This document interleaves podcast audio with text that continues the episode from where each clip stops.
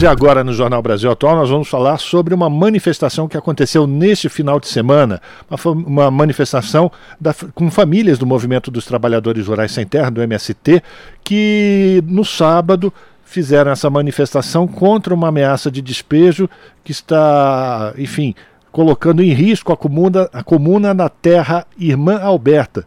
Essa comuna fica em Perus, aqui na cidade de São Paulo, e esse é um território que é, uma única, é a única área de reforma agrária na capital. Na semana passada, a Sabesp, que é a chamada proprietária formal do terreno, entrou com uma ação para tentar recuperar essa área e a notificação foi entregue por um oficial de justiça. Para a gente falar dessa manifestação e de todo esse risco, enfim, a gente vai conversar agora com o Davi Zamori, que é da direção estadual do MST.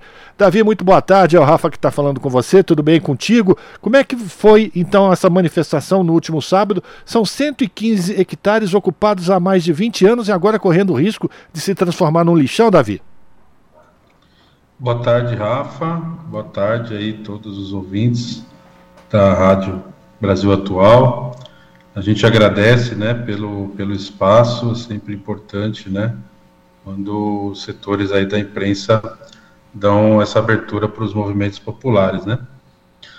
Bom, é, como foi dito aí, né, nós estamos nesse território já há 20 anos, é uma área, é, chama-se Fazenda Itaie, e é uma área que já há décadas né, não cumpria a sua função social, e em algum momento ela foi é, é, é próprio Estado né, fez a, a apropriação da área para a Sabesp, mas a Sabesp tentou implantar ali um, um, um lixão, um, um, local onde iria os, os rejeitos do, do rio Pinheiros, né, e rio Tietê, mas imediatamente a população do entorno se, se, se mobilizou contra, é, porque é uma área, além de ser uma área agricultável, é uma, é uma área que tem fauna, tem flora, tem nascentes, né? Está é, é, é, na cabeceira aí do, do, Rio Juqueri. E foi nesse momento que, né, através também do, da mediação da, da Comissão Pastoral da Terra, é, foi construída foi construído esse acampamento que recebeu o nome da irmã Alberta, né, que é uma freira italiana que sempre ajudou muito os trabalhadores sem terra, sem teto, população em situação de rua. Ela participou, inclusive, né, da, da ocupação é, e por isso as famílias resolveram homenageá-la. E, estamos lá há 20 anos, né, produzindo alimentos, cuidando dessas nascentes, cuidando das árvores é, nativas e, mas infelizmente a Sabesp nunca cedeu, né? Essa área, por interesses econômicos, nunca cedeu a posse definitiva dessa área para que o, o, INCRA, né, que é o órgão é, federal aí que cuida da questão da reforma agrária, fizesse de fato a reforma agrária. E é, fomos surpreendidos, né? Então, no, no, no último final de semana, quando recebemos essa notificação de despejo, né? Depois de 20 anos, é, voltamos a, a, a, sofrer esse risco de despejo nessa área. Zamori, Cosmo falando, boa tarde para você. Queria que você boa falasse para a gente, nesses 20 anos de ocupação desta área de produção de alimentos, que tipos de alimentos o assentamento produz, como é que é a relação de vocês, uma vez que esta área está bem na próximo da, da, região urbana, né? Como é que é a relação de vocês com a população? Traz para a gente esse relato. Sim. Então, é, essa região é uma região que o forte é o, o chamado hortifruti, né? É, então a gente produz folhas, frutas, né? Alguns grãos também, feijão, milho, né? É, mas enfim, abacate, limão, é, rúcula, alface, esse tipo de alimento. Também temos a criação de pequenos animais, então a gente tem lá o ovo caipira, é, enfim, é, o hortifruti granjeiro, que é a produção típica dessa região, né? É, e a gente conseguiu fazer tudo isso sem utilização de agrotóxicos, né? É um, é, uma, é um acampamento ainda, né? Não é um aceitamento, porque não foi regularizado, mas mesmo assim a gente conseguiu manter desde o início essa vocação agroecológica, né? Então nós não utilizamos é, nenhum tipo de, de defensivo é, agrícola, né? Os chamados agrotóxicos, a produção lá ela é agroecológica, a gente tem implantado sistemas agroflorestais, né? Que conciliam é, é, a, a, a, floresta com a produção agrícola. E a gente tem feito tanto processos de, de comercialização é, consciente, né? Essa é uma vantagem, talvez, ou uma novidade em relação a uma área de reforma agrária tão perto da cidade, que são, a gente chama dos circuitos curtos, né? Então a gente consegue comercializar diretamente para coletivos de consumo, na cidade de São Paulo, sem passar pelo, pelo supermercado, né, sem passar pelos, pelos atravessadores. Né.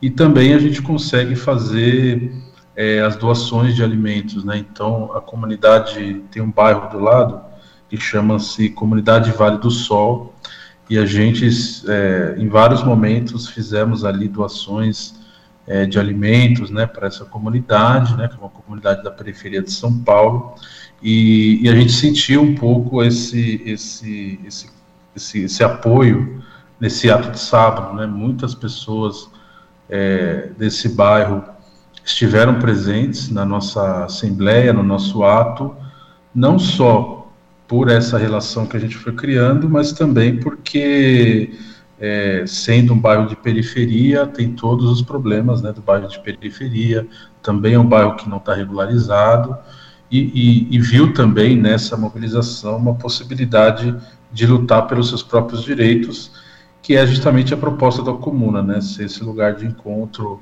dos trabalhadores do campo e da cidade para lutar por reforma agrária, por direitos, enfim. Pois é, é, você trouxe essa informação e a minha pergunta vai na sequência, porque é uma das preocupações agora, e aí linhas de, de, de política desenvolvida pelo movimento dos trabalhadores e trabalhadoras rurais sem terra, que é o MST, é de aproximar exatamente as populações urbanas dessas, dessa, dessa questão e dessa produção de alimentos do, do MST. Para além disso, o que vocês estão pensando em termos de mobilização juridicamente? Já existe uma preocupação do movimento? Como é que vocês estão lidando com essa questão? Sim, é, então, primeiro é isso, né? A gente conta muito com esse apoio é, na cidade de São Paulo e na região metropolitana como um todo né, é, é, a gente foi conseguindo criar, né, apesar é, do bloqueio da, da grande mídia, a gente foi conseguindo criar essa sinergia campo-cidade, isso, isso, e a gente conta muito com isso, né, é, nesse momento, de, é, nesse apoio, né, então a gente vai estar, tá, do ponto de vista mais da mobilização, é, nós tiramos então de ter uma participação importante agora no Grito dos Excluídos, né, que é dia 7 de setembro. É, também estamos nos mobilizando juntamente com o Sindicato dos Trabalhadores da Sabesp para lutar contra né, a privatização da Sabesp, porque a gente sabe que isso é, é, também se reflete, de certa maneira, no que está acontecendo na comuna, né?